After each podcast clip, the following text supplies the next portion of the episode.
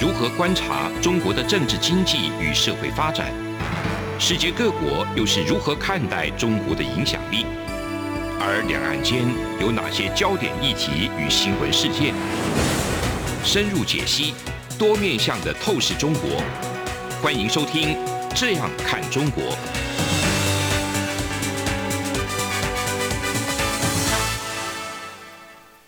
各位听众您好，我是主持人张振林。您现在收听的是中央广播电台《这样看中国》节目，张振林时间。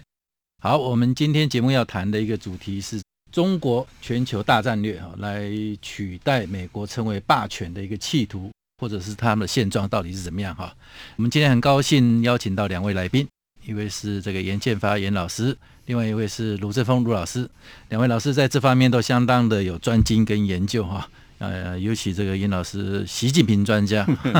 OK，那我们现在其实要从一个背景来谈起了，就是说最近美国国家安全会议中国事务部的一个主任哈，叫做杜如松，在进入这个美国政府服务之前哈，他刚好已经在写着手写了一本书了。那这本书主要是在谈这个中国的一个部分哈，那讲到是一个长期博弈哈，美国。反击中国挑战，哈，这是一场长期博弈的一个不对称战略的一个主题的相关的一个书。那后来呢，杜鲁松就进到这个拜登政府去担任这个国家安全会议里头的中国事务主任，哈。他其实这本书后来引起相当广泛的一个瞩目，跟那个也会让我们了解到说，即便这本书是在他入政府服务之前啊所写的东西，那他的。内容、他的主张，还有他的一个分析，他的一些战略的一个想法，会不会就是变成未来拜登政府在中国事务的一个主流？哈，这也是我们可以来关切的一个部分。那杜鲁松其实在这本书有提到一个非常有意思的一个面向哈，就是说中国哈在这最近几年来，不止在这个军事上有一些发展啊，就是一个挑战啊，美国有美军的一个全球布局哈，那包括在经济上啦，一带一路的一个设定以及它的一个推动哈，那在政治上就逐步把这个手一只黑手都深入到这个国际组织里面哈，那等于是很多国际组织就被。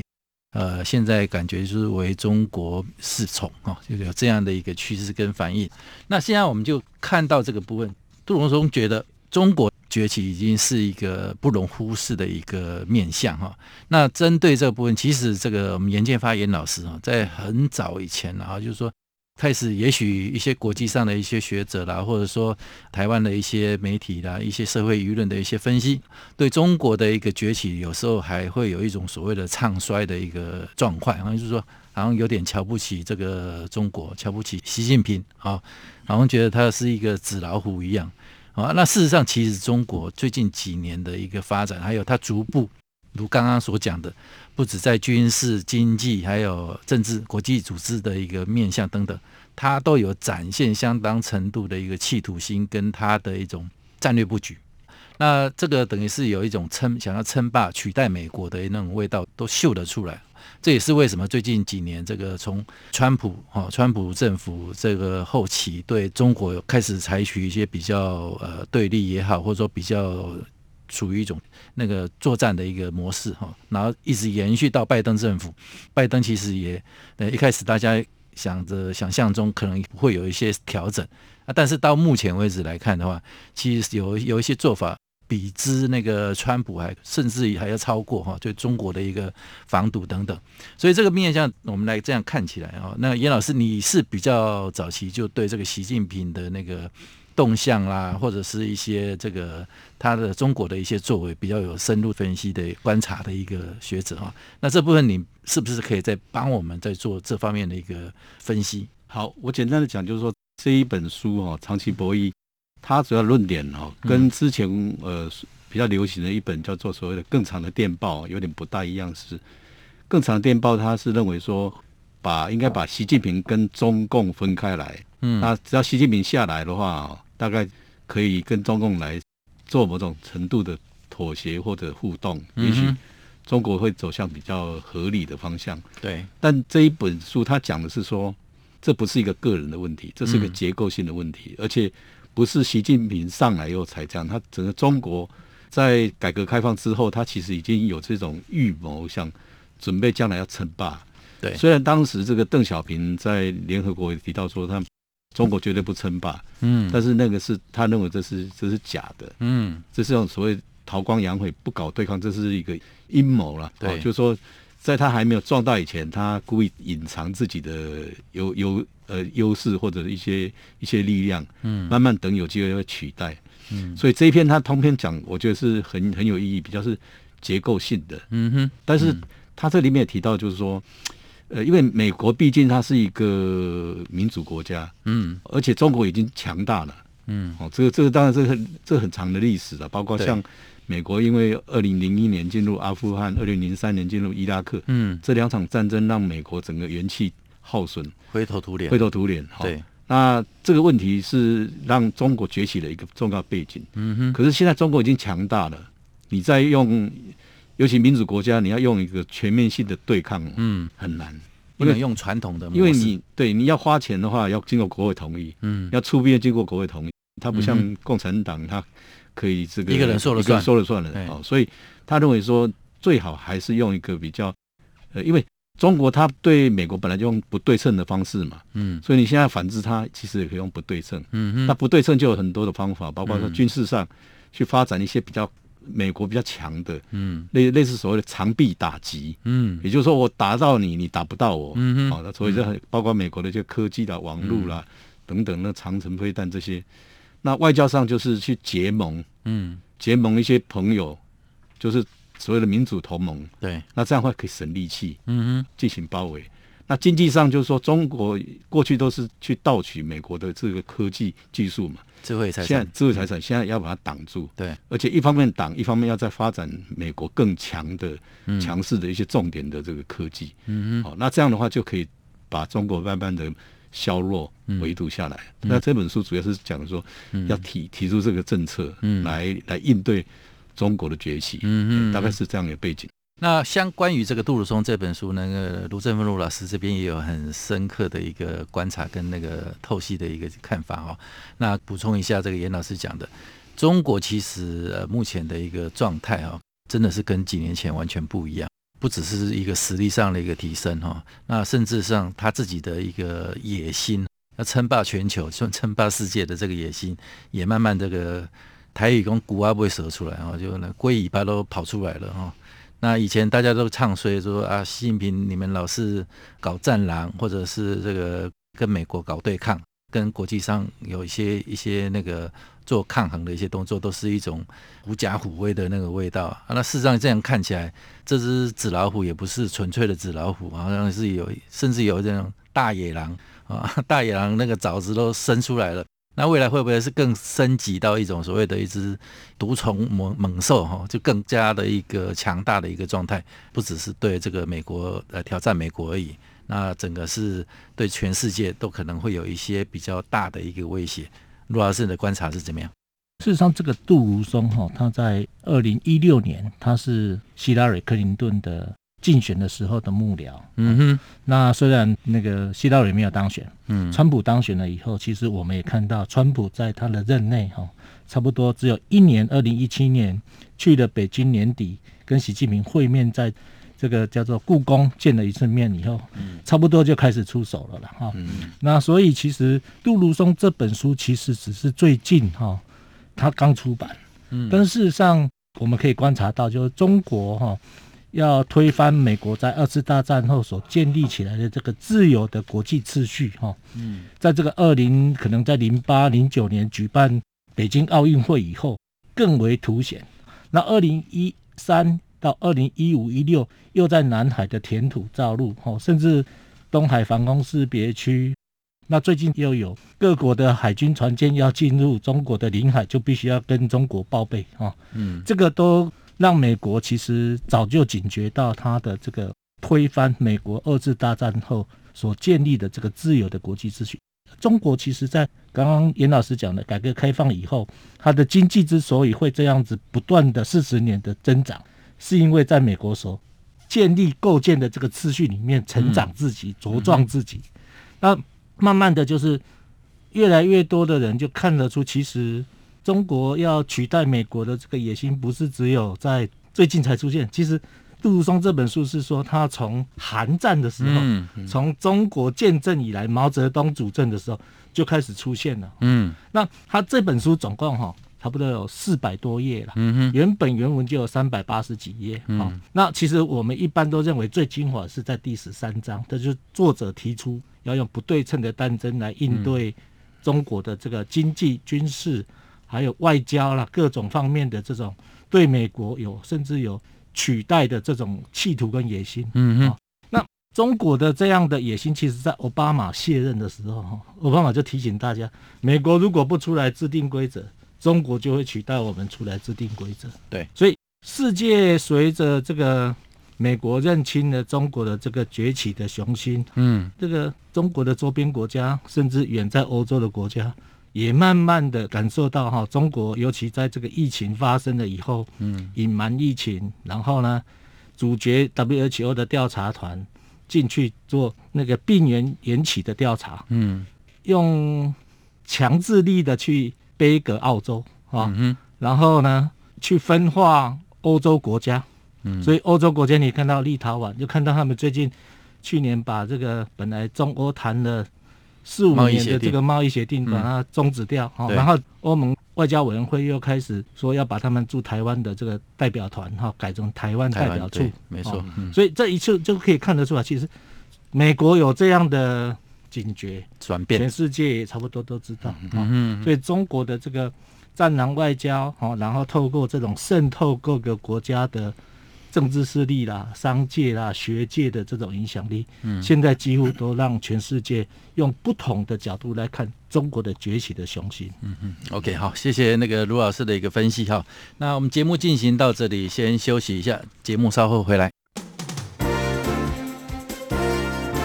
从两岸、国际、历史文化与财经等角度透视中国的《这样看中国》节目，每周一到周五晚间九点三十分到十点在中央广播电台播出。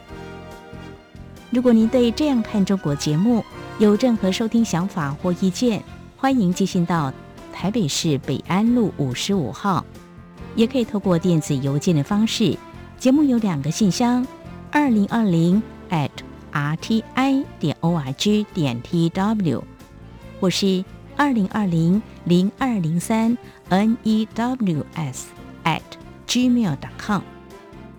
再次谢谢听众朋友们的收听与支持，请持续锁定每周一到周五晚间九点三十分到十点播出的《这样看中国》节目。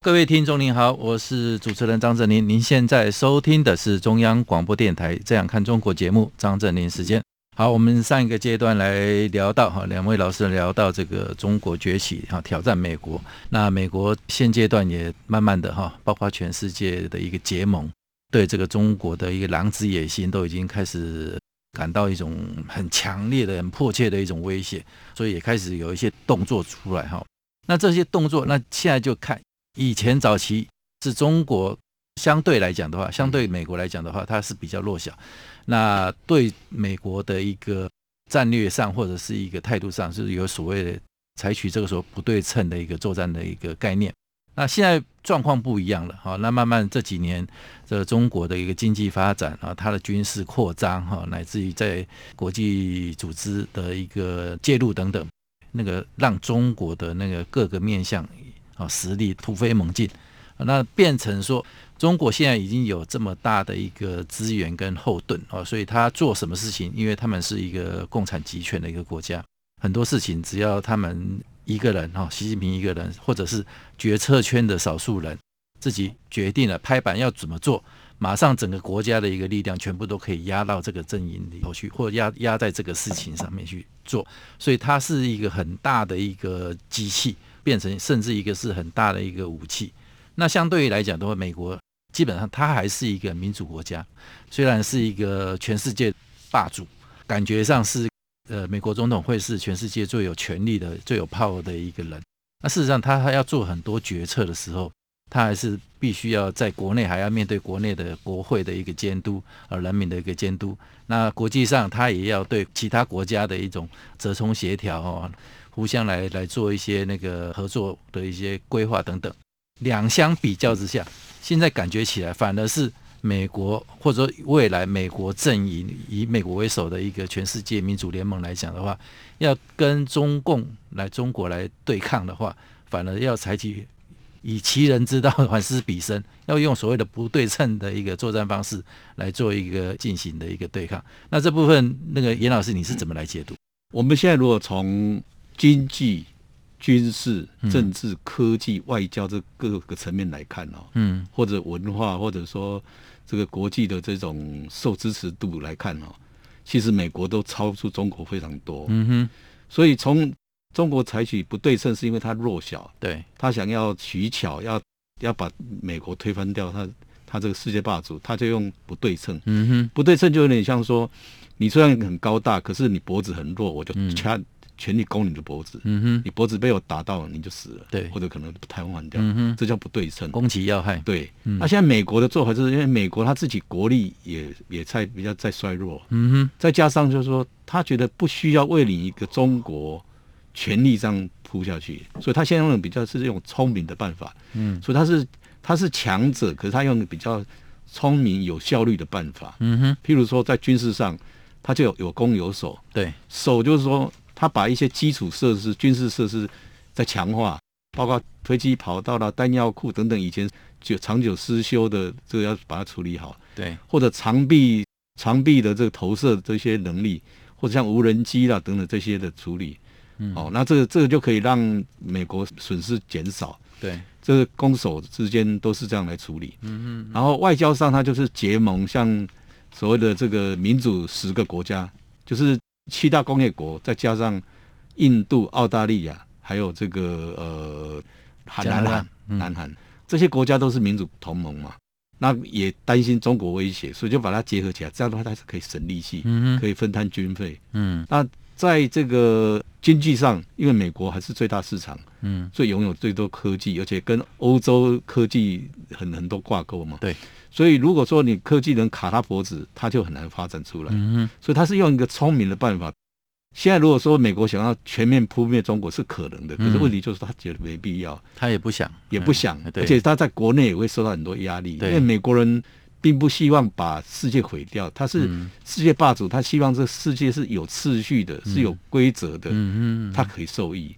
但是因为中国他不守规则，所以现在才会对中国特别的警惕。可他认为说这个警惕不是全面性的封锁，嗯所以他才会采取一个比较分分层次的做法。譬如说，有些可能要合作，譬如气候变迁，对，那有些可能是竞争的，可是有些是敌对的。譬如说，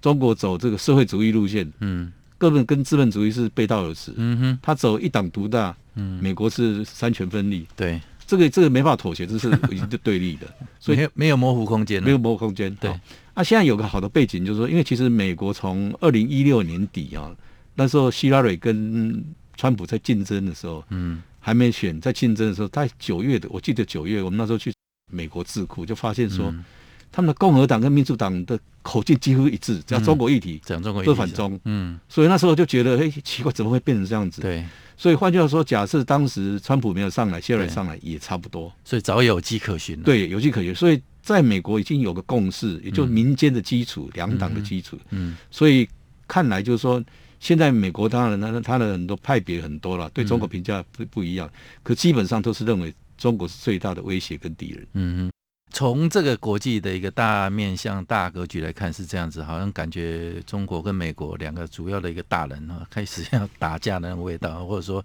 互相抗衡。呃，我们自己来台湾来讲的话，哈，那当然会比较想说，回到我们这边这个一个基础上来看的话，那两个大人在打架，然后台湾又是跟中国有这个纠葛不清的一些历史渊源啊，或者说一些呃目前地理环境上的地缘政治上面哈。军事方面的一些临近性的一些威胁等等，那现在大家就会想说，好，那美国已经有开始对中国这边有做一些不同面向，或者说一些我们刚刚叶老师讲的说不对称的那种作战策略的一个调整。那这个慢慢慢的可能也是会有一些具体的做法出来，或者是有一些那个可能未来会变成美国的一个主要的一个政策。杜鲁松里头书里头讲到一些概念等等。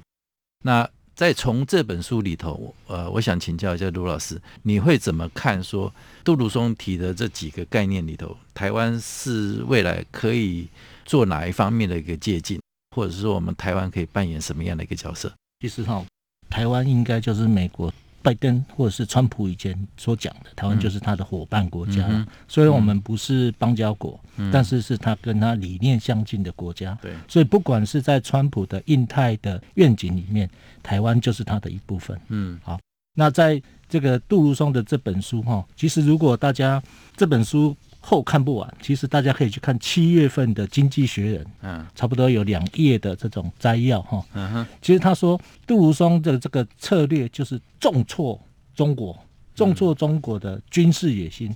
重挫中国的经济实力，嗯，重挫中国要投资科技超越美国的这样的一种做法，嗯，重挫中国的一带一路，嗯，想要透过这种一带一路哈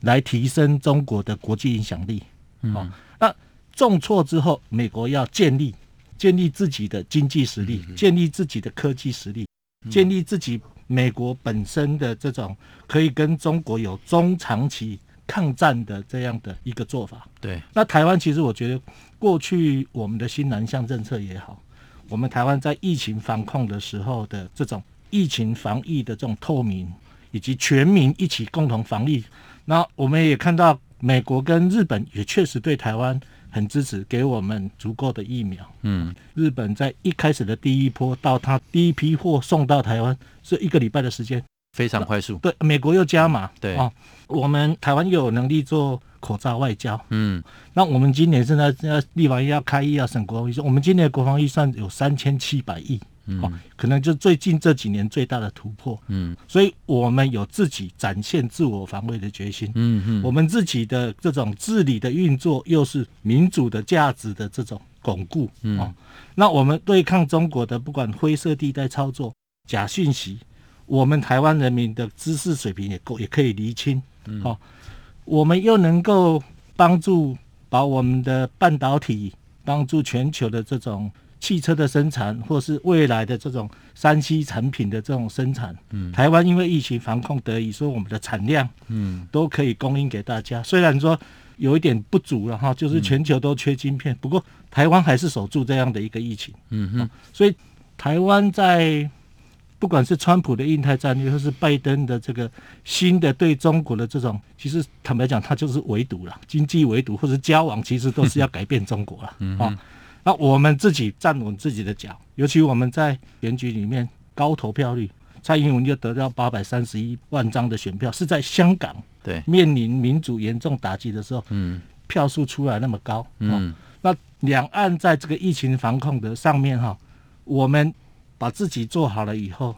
慢慢大陆那边也看得出我们的民众可以恢复日常的生活。他要上下趁疫情上下一亿魔桶的那个成分就不攻自破，就不攻自破。对，所以面对这种美中的战略竞争，哈，这个态势应该已经是越来会越越明朗，而且会越来越就是也强化了哈。嗯嗯嗯，我们台湾就是继续走我们的民主的骑程，嗯，啊，提升我们自己的产业，嗯，然后我们应该就可以在这个。全球的这种秩序的维护，或是自由开放的社会里面，扮演我们可以扮演的角色。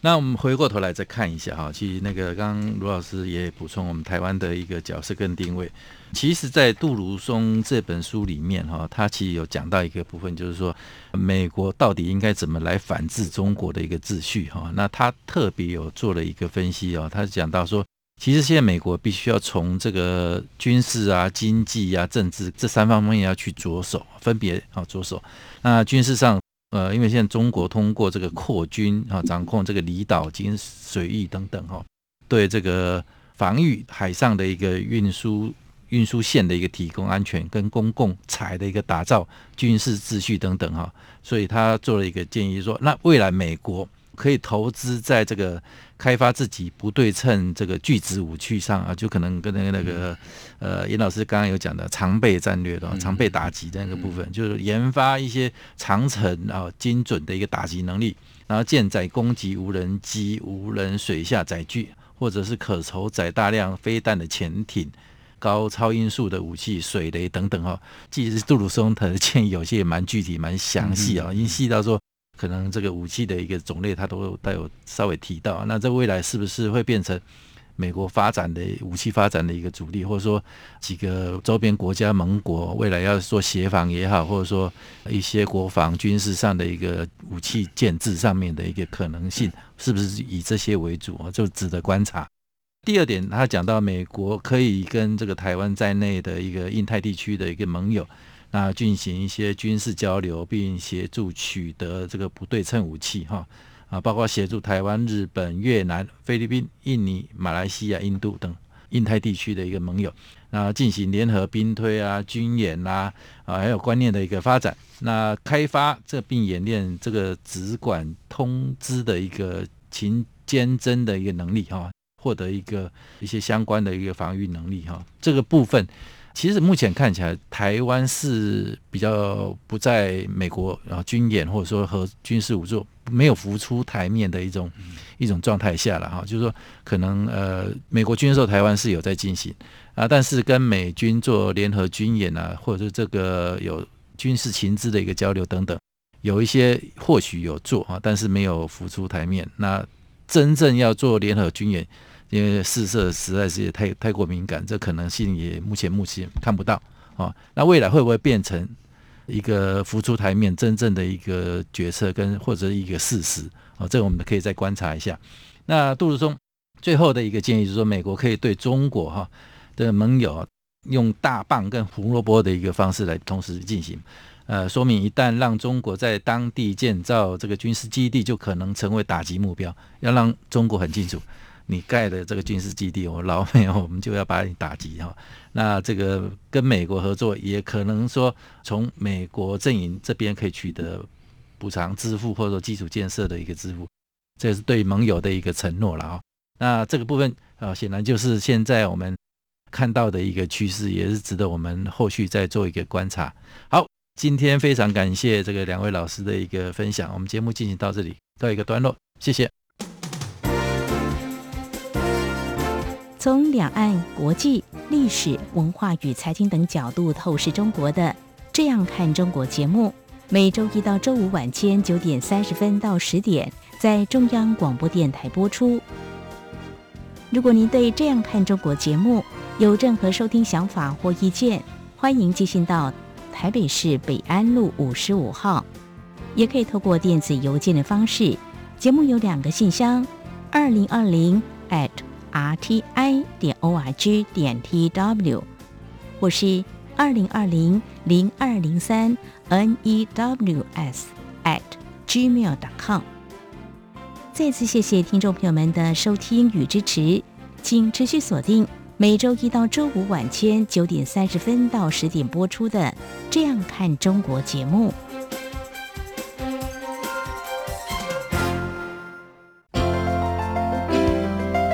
有人形容二零二零年是台湾的 Parkes 元年，使用手机可随时随地收听的形式，滋养了听觉，丰富了视野。而你也加入了 Parkes 的行列了吗？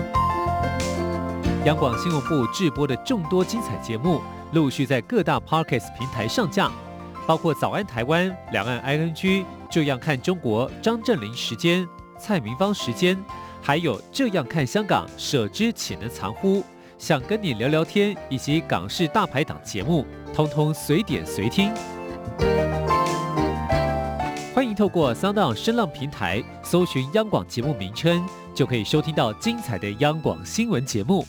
快拿起手机，让我们在 Podcast 平台相见。